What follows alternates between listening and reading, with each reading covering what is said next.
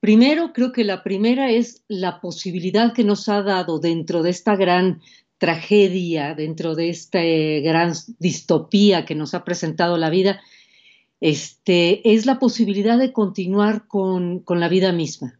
Nos dio la posibilidad, las redes sociales, la tecnología, de tomar clases, de seguir este, atendiendo a la universidad o, o a la escuela, que nuestros hijos continuaran en sus clases, de ver a la familia, de ver a los amigos. Eso yo creo que ha sido lo primero, esa, esa capacidad de socialización que se mantuviera viva. La segunda, creo yo que eh, fue el enfrentarnos a la soledad, que de repente creo que este, este gran acontecimiento es también lo que no, con lo que nos ha confrontado, con la soledad, con el hecho de que nuestros grandes paseos son de la recámara a la cocina. Eh, de repente, pues lo que nos da la, la, las redes es la posibilidad de compañía y de estar con otros, y que va muchísimo más allá de un teléfono y que que a pesar de no tener la presencia física, sí tiene la imagen del otro en tiempo real, que eso ha sido fundamental. Tercero, te diría que una cuestión em, eh, como más pragmática, pero también muy importante, el e-commerce. Eh, la posibilidad de hacer, de abastecernos de todo lo necesario de una manera muy, muy fácil, una inmensa generación creativa, Creo que la gente enfrentándose a hablar con el otro, a presentar algo sobre sí mismo en las redes, eh, hemos visto la, gran creatividad que tenemos, estas risas continuadas de ver lo que a la gente se le ocurre, lo que la gente escribe, eh, que nos hace reflexionar, eso también creo que es muy valioso. Y el último punto yo te diría que también me parece relevante de subrayar es el acelerador de la transformación digital esta pandemia ha hecho que, nos acerquemos mucho más rápidamente a lo que tendrá que ser nuestro futuro en transformación absoluta tecnológica. Ya lo hemos escuchado, Twitter y Facebook han decidido que todos sus colaboradores no tendrán que ir a trabajar a las oficinas. Eso es un cambio brutal, tremendo, epocal, que, me parece que refleja claramente hacia dónde se está dirigiendo esta sociedad.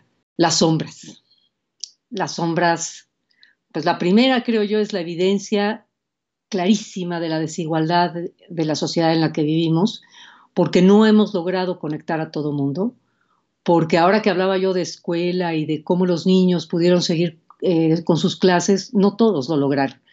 Y eso es, eso es una tarea pendiente de todos los gobiernos, de conectar a todo mundo, porque es evidente que hay una labor antidemocrática si no lo logramos hacer.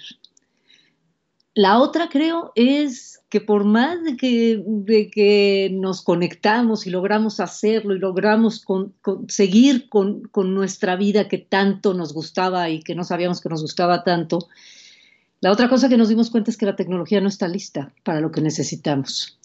Eh, nos desgastamos mucho, tiene problemas de audio, eh, quita mucho nuestra atención el poder hacer una, una, clase en línea o hablar con muchos en línea. Eh, no está la tecnología lista, los niños no, no alcanzan a entender cómo, cómo llevar la clase. Eh, tenemos que avanzar todavía más tecnológicamente. Tenemos una, tenemos una tecnología todavía precaria para, para lo que tiene que seguir.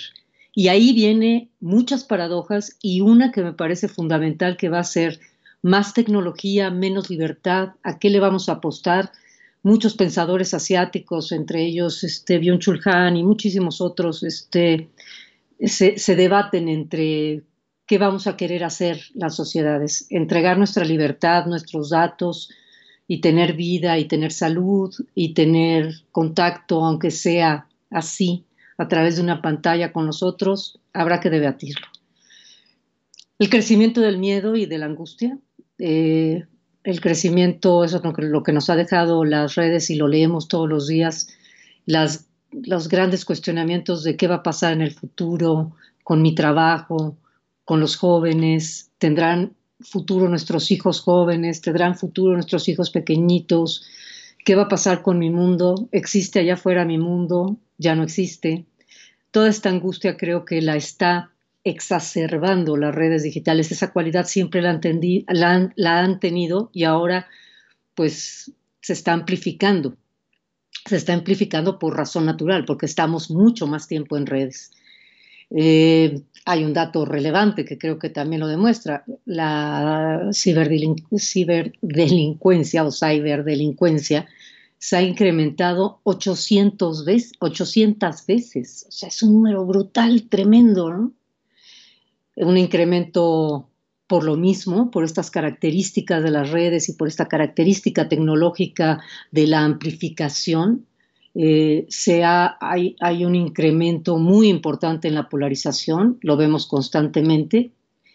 Eh, a nivel político, en nuestras redes lo vemos todos los días, los que están a favor y los que están en contra de los que están a favor de los que están en contra. O sea, todos, todos estamos en contra los unos de los otros y esto lleva a un desbordamiento que, por cierto, eso, en eso estoy investigando en este momento, un desbordamiento del online al offline. Lo que estamos viendo es cuántas veces puede ver, la, puede ver uno la rodilla de un policía encima del cuello de este, de este muchacho George ah, Floyd y cuántas veces podemos escuchar que, que este hombre diga no puedo respirar.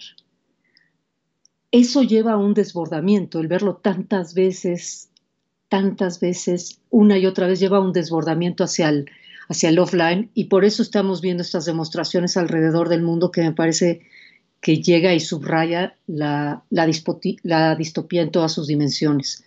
Todos embosados o no, o con tapabocas, con cubrebocas o embosados en las calles, manifestándose o, contagiándose, como lo queramos ver. Entonces me parece que hay como enfrentando muchas luces y muchas sombras, un claro oscuro que va a determinar nuestra, pues nuestro estar en los próximos años en el mundo.